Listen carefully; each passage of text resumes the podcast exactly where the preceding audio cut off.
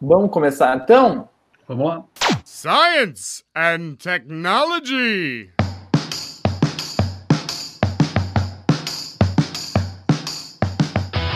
Bom, pessoal, estamos on com o primeiro, com o primeiro Fóton do Ciencion. Esse daqui que vai ser um programa mensal com os principais fatos e notícias científicas daqui da UFBC e de qualquer lugar do mundo. Ah, Marcelo Hoje... Pena é da, do GEC, né, do Guia dos Entusiastas da Ciência, que é lá da professora Paula, que já, já esteve com a gente aqui no, no episódio sobre divulgação científica. Ele está fazendo um projeto muito legal que chama Pop Science.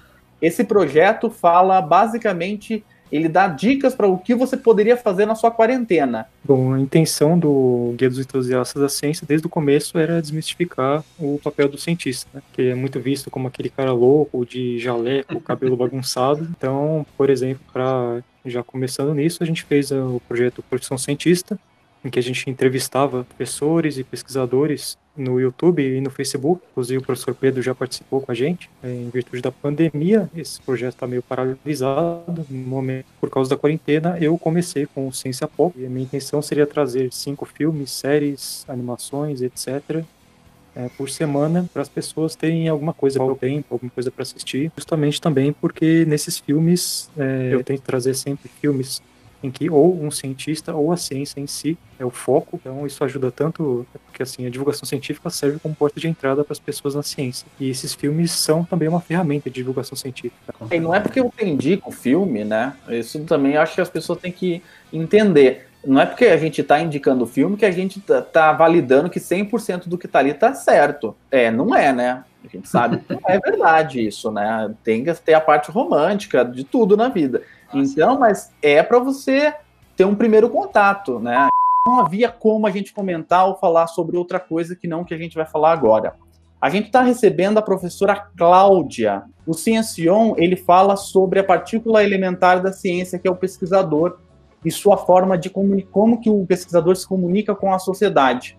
A gente sempre tenta aqui é, falar de ciência, mas abordando alguns temas sociais, e é por isso que, para nós, é tão importante estudar um tema como este, é, o racismo, em um podcast sobre o mundo científico. Professora, é, eu gostaria de falar alguns nomes. É, a gente fez um, um, pequeno levantamento bem singelo. João Pedro, 14 é, anos, morto em casa durante uma operação policial. Agatha Félix, de 8 anos, morta em setembro de 2019, dentro de uma perua o Diogo Xavier, 16 anos, morto a caminho do treino de futebol. O Evaldo Rosa, 51 anos. Luciano Macedo, 27 anos, uh, mortos em abril de 2019, após o carro do Evaldo ser alvejado com sua família inteira a bordo. É, o Marcos Vinícius, 14 anos, morto em junho de 2018 vestindo o uniforme da escola. Por que que no Brasil a repercussão desses tipos de casos parece que não é tão grande, ou parece que não, parece que dá, dá em pouca coisa. Talvez a revolta é no máximo uma hashtag do Twitter que sobe e só. E depois vamos para o próximo caso. A gente tem aqui esses casos que você leu e eu conseguiria te dizer mais uns cinco, seis nomes. Semelhanças que é, primeiro, pessoas pretas. Então, essas pessoas pretas são pessoas suspeitas. Outra coisa que a gente tem, morando em espaços periféricos. Então, quando a gente fala dos, dos Estados Unidos, né, os Estados Unidos tem o bairro negro, a escola do negro, tem o espaço do negro. Aqui no Brasil, a gente diz que não tem isso, mas tem. Porque no espaço periférico, quem está, em sua grande maioria, são as, as, as pessoas negras. Por que, que a gente sobe uma hashtag, né? A gente não pode dizer que a gente compactua com com essas situações de violência, mas ao mesmo tempo a gente diz que a gente entende por que, que essa violência acontece. E essa violência acontece porque, infelizmente, essa pessoa estava no lugar, no lugar, no lugar errado, na hora errada, mas havia uma perseguição policial para pegar um traficante. Uma, uma perseguição para. A gente estava atrás do carro do bandido que assaltou e que vitimou não sei quantas pessoas. E aí o carro do Evaldo era um carro muito parecido com o carro da pessoa, então a gente alvejou porque a pessoa era perigosa. E a gente se acostuma com isso. Faz o quê? Faz uma semana, né, que a gente viu uma youtuber dizer que é normal que a gente fique, que a gente ache que que a gente se esconda ou que a gente atravesse a rua quando a gente vê uma pessoa negra, porque afinal de contas, os negros cometem mais assassinatos, os, os negros cometem mais crimes. E aí assim, é, é uma questão de conta, né, que eu acho uma conta muito engraçada, que a gente é a maioria para os crimes e é natural que a gente seja a maioria nos crimes. A gente é a maioria enquanto população, mas a gente não é maioria na universidade, a gente não é maioria nos outros espaços. Então, é muito fácil a gente desqualificar essas mortes e naturalizar essas mortes em nome de uma democracia racial não é pelo racismo, não foi a cor, não foi o tom da pele ou a cor da pele, foi o espaço onde elas estavam, a condição que elas estavam. Ah, mas elas estavam correndo. A gente tem aí uma série de outros nomes que eu disse que a gente citar, de pessoas que a polícia matou, por exemplo, estava portando um instrumento musical, segurando algo que estava com um livro, mas que podia ser uma arma, né? Então é muito mais essa questão da, da própria abordagem. A gente é muito mais abordado. Então é muito mais é muito mais fácil justificar, porque aqui a gente está com essa situação naturalizada. É natural é normal. A mãe do menino Miguel, que não está citada aqui, né? Mas a mãe do menino Miguel de 5 anos, na reportagem, ela fez a seguinte, ela fez a seguinte declaração, né? Porque no momento em que foram fazer a reportagem com ela, a gente sabia o nome da criança, a idade da criança, o nome da mãe da criança, mas a gente não sabia o nome da patroa. E nem apareceu o rosto da, da patroa. E na reportagem que fizeram com ela, ela disse: se fosse o contrário, eu já estava presa e a minha foto já estava em todos os jornais. E já estava mesmo. A gente convidou um professor da UFABC que faz muito sucesso com um projeto de extensão chamado Weak Terms. Isso mesmo, a gente vai falar sobre cupins. Não como matar, mas como eles vivem. O objetivo do, do nosso projeto de extensão é mudar a visão das pessoas sobre os cupins, que praticamente todo mundo já ouviu falar dos cupins, né? Mas geralmente a gente ouve o lado negativo dos cupins, né? E a gente tenta mostrar que existe mais nos cupins do que o seu armário pode contar. Eu estava dando uma olhadinha no site que eu achei bem legal. Eu vi que você tem o cupim da semana. Quantas semanas a gente consegue ter de cupim da semana? Quantas espécies existem para a gente preencher semanas de, de cupins? Ó, eu vou, vou começar da, da sua da sua segunda pergunta, hoje a gente conhece aproximadamente 3 mil espécies de cupins vivas. Parece um número grande, mas quando a gente fala de insetos, isso é um número relativamente pequeno. Se você parar para ver, por exemplo, besouros, existem mais de 400 mil espécies de besouros. De moscas e, e, e mosquitos, que é uma outra ordem de insetos, também existem mais de 100 mil espécies. Então, o grupo dos cupins, em número de espécies, eles são relativamente pequenos. 3 mil é pouco para inseto, mas é muito para quem não está acostumado. Eu... Olha, eu, eu acabei de fazer a conta aqui no Google, 3 mil semanas dá 57 anos. Então é. eu acho que você vai ter bastante. a gente tem trabalho pela frente. Hoje a gente vai falar sobre um projeto super bacana aqui da UFBC, um projeto que está fazendo bastante sucesso ajudando o pessoal aqui da nossa região é o Covidata. E a gente vai falar com a professora Fernanda Almeida, que o Covidata está no covidata.fbc.edu.br. Você entra lá e faz a sua triagem. Isso. Só do grande ABC. Não, qualquer pessoa do Brasil inteiro ele pode, ela pode fazer. Vai identificar os níveis de suspeito. Apenas para a região do ABC é que a gente consegue direcionar para as prefeituras. Para as prefeituras que têm parceria garantida. Antes, todas as prefeituras mas aí uma fez, já tem o seu sistema de, de monitoramento, né? Então, somente para as prefeituras que têm mais, são mais carentes, que a gente manda os cadastros para Rio Grande da Serra e Ribeirão Pires, diretamente. E as outras, se quiserem também receber cadastros, a gente abre a plataforma, gera o cadastro e a pessoa, essa prefeitura recebe para fazer o monitoramento também. E é legal que no site você, você pode acompanhar, você tem um mapazinho, né? Daí você vê a, ao redor da sua região onde tem mais casos ou menos ou mais suspeitas de casos e menos suspeitas isso, de casos, né? Isso. Vale falar que vale ressaltar que a plataforma Covidata, ela não é uma ferramenta de diagnóstico, tá? Ela é uma ferramenta de identificação de casos suspeitos com maior risco de ter sido infectado pelo coronavírus. A plataforma pode ser feita para qualquer pessoa, de qualquer lugar do Brasil e do mundo. Nós temos dados de fora do Brasil também. Primeira semana da triagem, quando nós fizemos o mapa, tinha gente dos Estados Unidos, tinha gente de Israel, tinha gente, acho que da Venezuela, de tudo quanto é lugar do mundo tinha gente. No início, a gente teve uma grande aceitação do público. Então, na primeira semana, acho que nos primeiros dias, no primeiro dia do Covid Data lançado, a gente teve mil triagens, assim, só, logo na primeira hora, praticamente, do Covid Data foram mil triagens. O servidor do FBC até deu uma balançada, né? O Vitor me mandou mensagem, olha, o servidor deu balançada lá, e quem vai fazer? Aí eu falei, aumenta o núcleo. A gente achou que ia ter mais de mil triagens por dia, né? Mas não, isso não aconteceu. E por que que não aconteceu?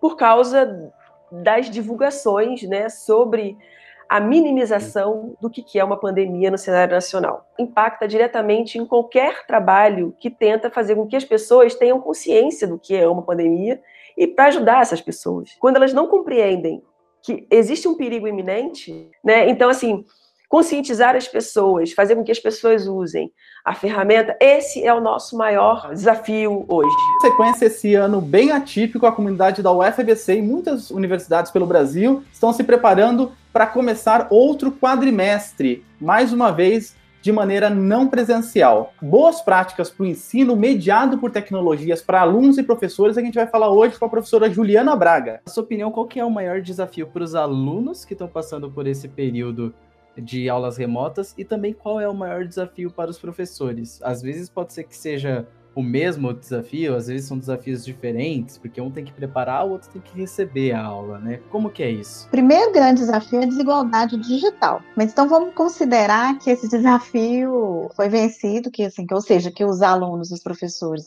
eles têm ali boas condições, né, para o ensino remoto. Então, dentro desse, desse escopo, eu acho que para o aluno um grande desafio é conseguir planejar as atividades remotas. Ele vai precisar planejar não somente de assistir a uma videoaula ou ler um conteúdo, até escutar um podcast que o professor disponibilizou, mas também planejar em, em que momento ele vai realizar as entregas das atividades práticas que um professor define para ele que ele vai ter que, vai ter que entregar mais atividades e vai ter sempre um prazo. Então, eu acho que esse é um, é um primeiro desafio. Já para o docente, eu acredito que um grande desafio é pensar em estratégias pedagógicas que mantenham o aluno engajado no curso, o aluno motivado com o curso. Então, assim, se a estratégia pedagógica do docente for simplesmente replicar a sala de aula presencial para o remoto, esse desafio com certeza não vai ser vencido. Vai ficar muito chato assistir a videoaula ou, ou ler o PDF, ele precisa pensar fora da caixa em termos de estratégias pedagógicas. Para ele vencer esse desafio, é super importante que ele faça uma capacitação, que é o que já está ocorrendo, que aí essa capacitação vai apresentar para ele estratégias pedagógicas inovadoras, e além disso, o docente ele precisa manter a comunicação com os alunos. A comunicação com os alunos no ensino remoto é fundamental. O aluno precisa entender exatamente a instrução de determinada atividade, entender quando que ele precisa entregar, entender quais são os critérios né, de avaliação daquela atividade. Eu diria que são esses. Isso para o ensino remoto de maneira geral. Porém, gente, nós estamos numa situação diferente agora. A gente está numa situação de pandemia. Para o docente, é um, grande desafio é ele poder trabalhar, e ele vai trabalhar bastante, porque a demanda para ele no ensino remoto é muito maior. Vou falar um pouquinho sobre isso. E dentro do contexto familiar. Eu, por exemplo, meu caso, eu sou mãe de duas crianças, né? Eu tenho que acompanhar o ensino remoto de um, eu tenho que cuidar do outro de três anos e meio, tenho que arrumar minha casa, porque os funcionários não estão podendo vir por causa da pandemia, e tenho também que preparar a aula, etc. Então, tem vários professores nessa situação. Então, esse também é um outro desafio. Bem, hoje a gente tem o prazer de receber a nossa primeira é, convidada internacional aqui, a professora Larissa Santos, é autora do livro Universo Escuro, lançado em 2016, que pode ser adquirido gratuitamente pela internet. A gente vai deixar o link aqui, a postagem desse site, e recentemente iniciou um canal super bacana que vocês devem seguir lá no YouTube, chamado Bariogênese. Ainda falando em divulgação, Larissa, tem alguém que você se inspira, que você admira, assim, nesse sentido, que te ajudou bastante nessa coisa de divulgação científica, de ser youtuber? Tem alguém que. Na verdade, quem me inspirou foi o Stephen Hawking, né? Eu acho que todo mundo da minha geração.